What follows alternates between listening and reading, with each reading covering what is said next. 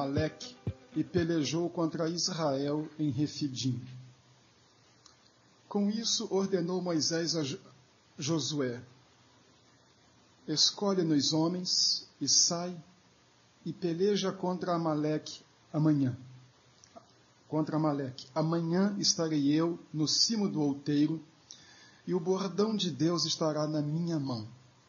Fez Josué como Moisés lhe dissera e pelejou contra Amaleque. Moisés, porém, Arão e Ur subiram ao cimo do outeiro. Quando Moisés levantava a mão, Israel prevalecia. Quando, porém, ele abaixava a mão, prevalecia Amaleque.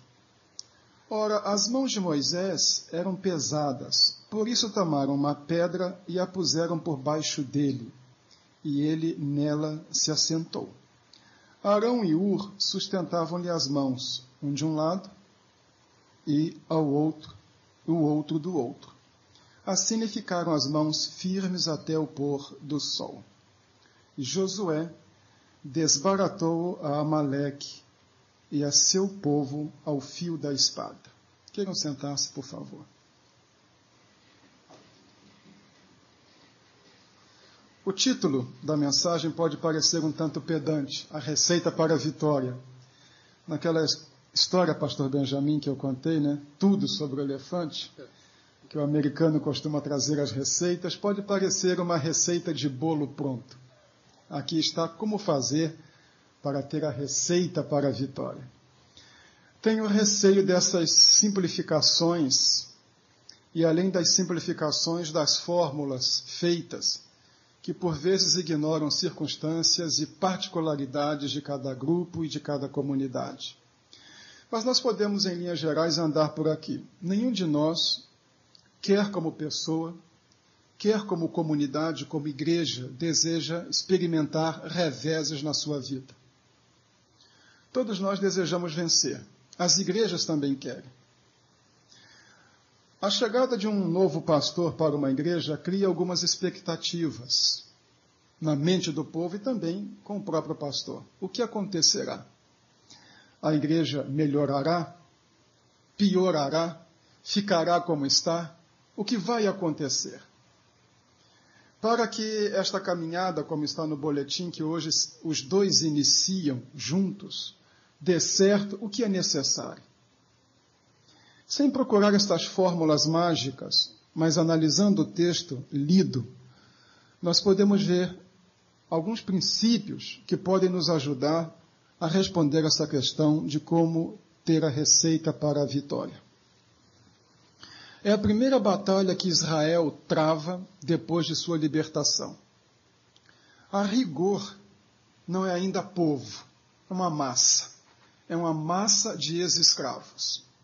Sua organização social é precária, está sem armamento, não tem técnicas de guerra e até mesmo seu senso de unidade é pouco, posto que há muita gente que está ali, chamado em outro texto de o vulgo da terra, que segue com eles sem nenhuma convicção do que está fazendo. Mas este povo que está fazendo esta caminhada pelo deserto, é na realidade um quadro da igreja. O que nós temos aqui é uma comunidade peregrina em busca de sua pátria. É um quadro da igreja. É um povo que teve uma experiência espiritual com Deus, que, a semelhança de Israel, teve a convicção de que Deus entrou na sua vida, foi tirada da sua situação, foi colocado dentro de um projeto de Deus, em interação com outras pessoas, vive em senso de cooperação e está fazendo a sua vida cada dia. Aqui está um quadro da igreja. Nós somos uma comunidade peregrina, se é que levamos a sério aqueles nossos hinos que falam de vida futura. Tivemos uma experiência com Deus que nos abriu os olhos, nos trouxe a sua graça na pessoa de Jesus Cristo, fez com que nós fôssemos colocados uns nas vidas dos outros formando um grupo, Somos uma família, uma pátria e devemos viver em senso de cooperação. O texto mostra o valor de um líder. Um líder conduz à vitória. Mas o texto mostra que um líder sem auxiliares competentes não é nada. E vai mais além em mostrar que um líder, mesmo com determinação, com auxiliares competentes, mas sem o envolvimento de todos, também não leva a ponto nenhum. Eles enfrentam o inimigo, que são os Amalequitas. Sobre eles, leiamos Deuteronômio 25, 17 e 18. É o que se chama de tática de hiena. Deuteronômio 25, 17 e 18.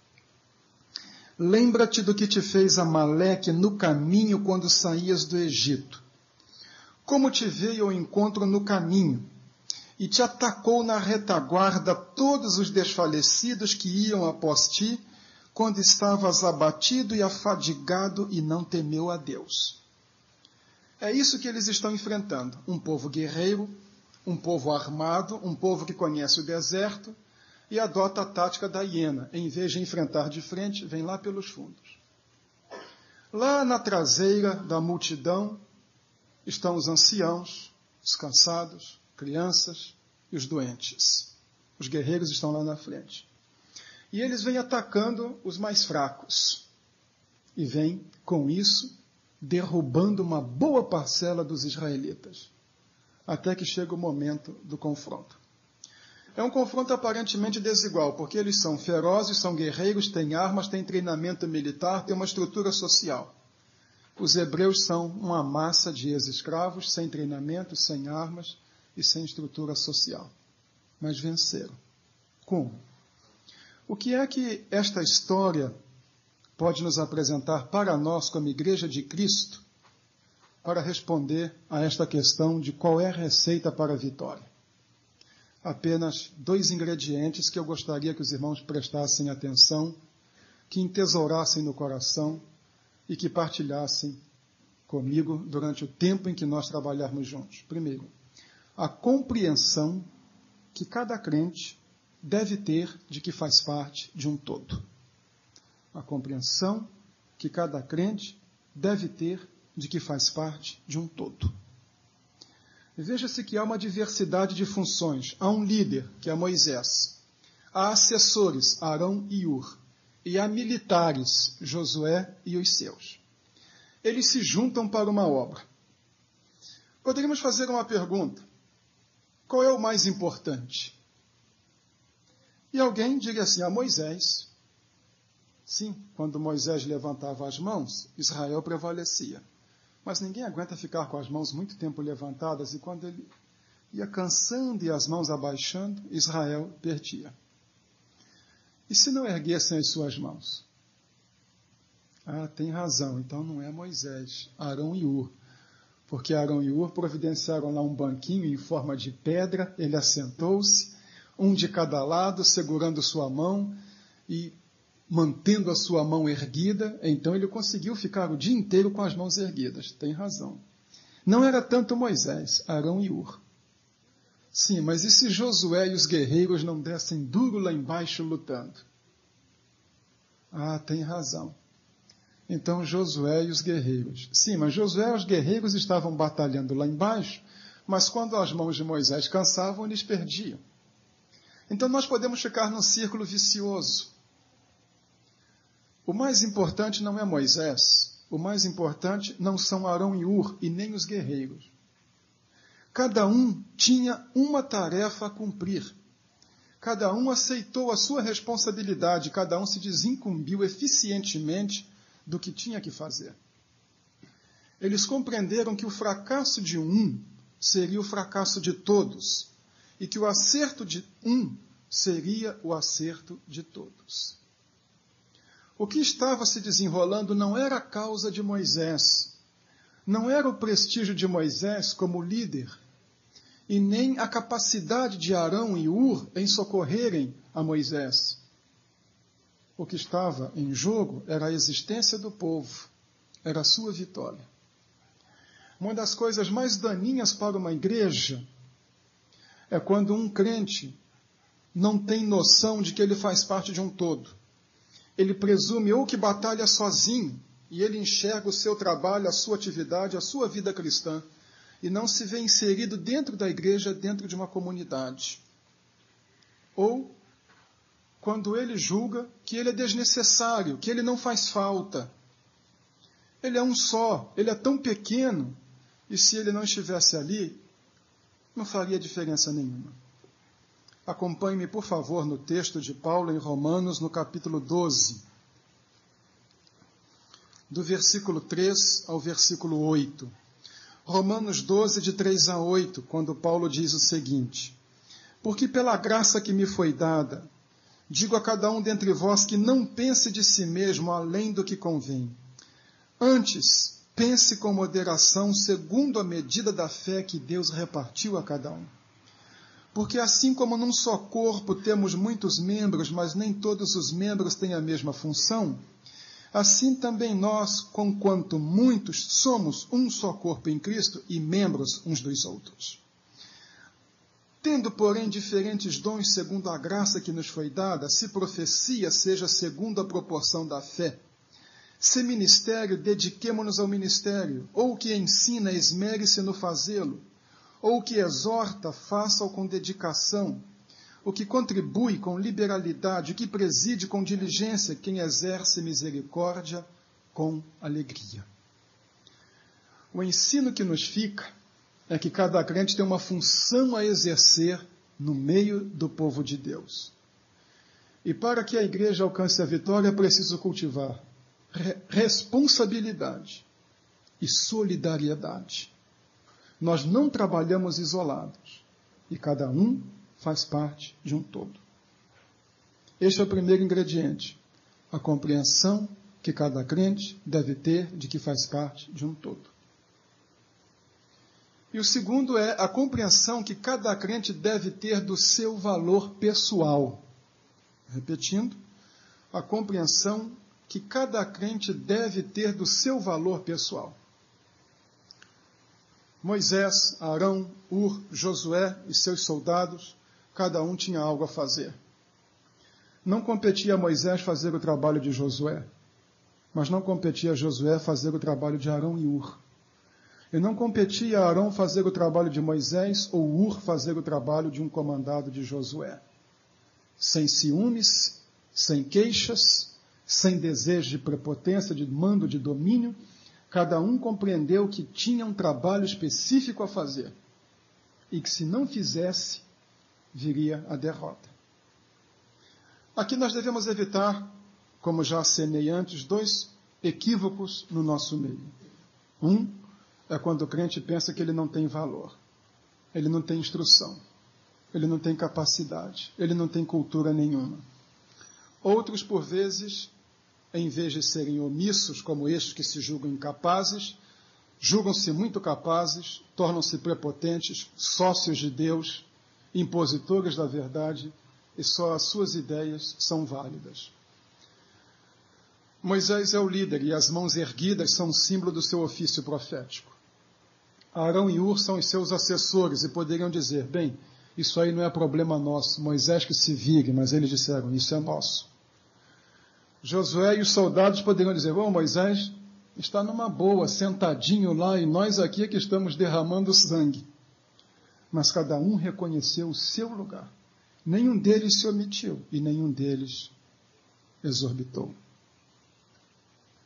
Não sei se comentei isso com os irmãos quando estive aqui uma, alguma das vezes anteriores, da pessoa que mais me marcou nos meus estudos no seminário.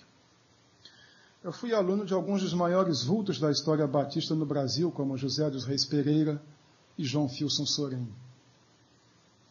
Mas a pessoa que mais marcou a minha vida no seminário foi a lavadeira do seminário, Dona Mariquita. Dona Mariquita tinha estudado até a terceira série primária no interior de Minas. Ela era, então, semi-alfabetizada. Nós éramos membros da mesma igreja, a Igreja Batista Itacuruçá. E eu gostava muito de ir lá conversar com Dona Mariquita. E um sábado eu fui lá pegar minha roupa E porque eu era o caçula do seminário, Dona Mariquita tinha muito carinho comigo. Disse: Ah, Isaltino, senta aí que eu vou passar um café para nós. O mineiro passa o café, né? E eu brincando disse: Não, Dona Mariquita, pode trazer amarrotado que eu bebo assim mesmo. Então, Dona Mariquita começou a contar uma experiência que ela teve na igreja. Ela disse assim: Pois é, eu ficava nesta igreja, tem uns dez pastores, professores de teologia, tem médicos, engenheiros, advogados, tem políticos. E eu ficava pensando, gente, o que é que eu vou fazer nessa igreja? Eu mal assino meu nome direito, eu não posso fazer nada, eu sou inútil nessa igreja. Então disse ela que um dia pregou lá um missionário que tinha um vocabulário pequeno, estava aprendendo a língua, e eh, mostrou o templo e disse assim: templo muito grande, parede muito bonita, faltou o tijolinho feio, faltou tudo. E Dona Mariquita entendeu aquilo e disse: Muito bem, eu vou ser o tijolinho que ninguém vê, mas que segura a construção. E ela disse assim: Eu me sinto orgulhosa, Exaltino, porque todo domingo eu prego e ensino em mais de 30 igrejas através das camisas que eu lavo, dos colarinhos que eu passo. O meu ministério é ser lavadeira. E hoje, quem chega no Seminário do Sul encontra lá edifício doutor Krebitri, edifício doutor fulano de tal, edifício doutor Beltrano de não sei o que. Mas lá encontra casa da tia Mariquita. Aquela senhora que não tinha nenhuma instrução entendeu que Deus lhe destinou um ministério. O seu ministério era ser lavadeira. E isto ela fazia com todo amor. E se não fosse a tia Mariquita, nós não teríamos roupa lavada. Quando um seminarista ficava doente, e lá havia um rigor muito grande, nos prédios femininos não entrava homem, nos prédios masculinos não entrava mulher, tia Mariquita passava por cima do regulamento, ia lá levar uma sopa para o aluno doente. Então alguém chegava e avisava: Olha aí, pessoal, a tia Mariquita vai entrar. Então todo mundo se arrumava, a tia Mariquita entrava para cuidar dos seminaristas.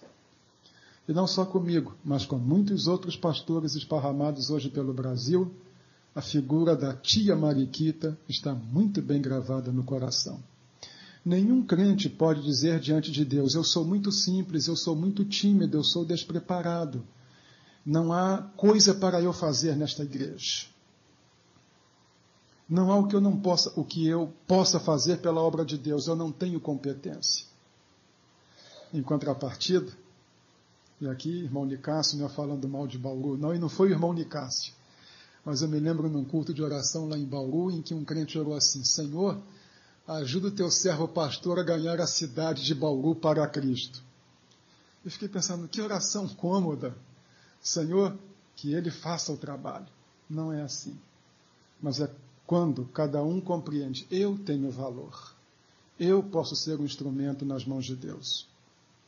Caminhando para o fim, Charles Spurgeon, considerado príncipe do púlpito batista, começou a pastorear com 18 anos de idade, com 21 anos tinha feito uma revolução na Inglaterra. Quando sua igreja dedicou um templo com capacidade para 5 mil pessoas, disse que 5 mil ficaram do lado de fora. Aos quintos domingos de cada trimestre, Spurgeon pedia para os membros da igreja não irem à igreja, para dar oportunidade a pessoas que tentavam assistir um culto lá e não conseguiam. Spurgeon conta em uma de suas obras que, numa ocasião, teve um sonho e que neste sonho Deus lhe disse: Você não vai receber um galardão sequer por todas essas pessoas que se convertem aqui na igreja. Spurgeon perguntou por quê? E a resposta foi: o galardão é daquele senhor idoso cego que se senta no primeiro banco e passa o tempo todo orando pelos perdidos. Não há alguém que não possa dizer: eu não tenho nada para fazer. Tenho o ministério da oração, da solidariedade, da compreensão. Pode ser útil. Pode ser útil a última história e nós vamos ao fim. Eu fazia conferências na Igreja Memorial da Tijuca, no Rio, e havia um irmão muito interessante que chegava, olhava e dizia assim: tem pouca gente, não é? É. Aí ele saía, abordava as pessoas na rua e ia julgando as pessoas lá para dentro. E ali perto da Memorial da Tijuca havia um quartel da Polícia do Exército, então vinham aqueles soldados de um metro e noventa e pouco, e esse irmão Isaías, baixinho, abriu os braços, parou. Aí todo mundo parou assustado. Ele disse assim: ah, Quantas horas tem num dia? E os soldados olharam para ele como quem diz: Que coisa. 24. Hum, quantos dias numa semana? Sete. Quantas horas numa semana? Aí um que parecia ser o líder, 168. 168. Quantas horas vocês deram para Deus nessa semana? Nenhuma, né? Vem cá, vem cá, vamos dar uma hora para Deus. E empurrando para a igreja. Tudo bem. Passaram-se os anos. Eu estava pregando na Igreja Batista da Liberdade, em Boa Vista de Roraima. E essa história que eu contei para os irmãos agora, eu contei lá. Aí levantou um sujeito lá do fundo e disse assim: É verdade. Eu vinha passando pela rua, esse Isaías me agarrou e me colocou lá dentro da igreja e eu me converti. Foi até bom porque foi um reforço para o sermão. Se houver aqui algum convertido do Isaías também, pode se apresentar. Mas era o dom daquele irmão. Nem para fazer uma oração em público ele servia. Mas ele tinha um dom que era o dom da simpatia e de colocar as pessoas para ouvir o Evangelho. Cada um de nós tem espaço no reino de Deus. Cada um de nós tem algo a fazer pela obra de Deus. E, se devemos ter uma compreensão de que fazemos parte de um todo, devemos ter a compreensão de que cada um de nós tem valor pessoal. Agora, o final nos capítulos iniciais do livro de Atos dos Apóstolos, quando a história da igreja primitiva é narrada, há algumas expressões sinônimas que se repetem. Todos, um só, unânimes, unanimemente, como um só homem, a uma só voz. A marca mais acentuada da igreja primitiva não era o barulho, não era o alarido, não eram as manifestações extraordinárias do Espírito Santo, a marca mais acentuada da igreja primitiva no início de sua história era de que eles eram unidos e formavam um só corpo e se engajavam no projeto como uma só pessoa. E a primeira vez que alguém quebrou a unidade dentro da igreja foi um casal que desejou ser mais que o outro, Ananias e Safira. A punição foi a morte. Não estou rogando praga, nem dizendo que quem não, não fechar comigo vai morrer. Por favor, não é isto. Mas é que o livro de Atos é muito claro. O segredo da vitória de uma comunidade cristã está na sua coesão ao redor de um propósito.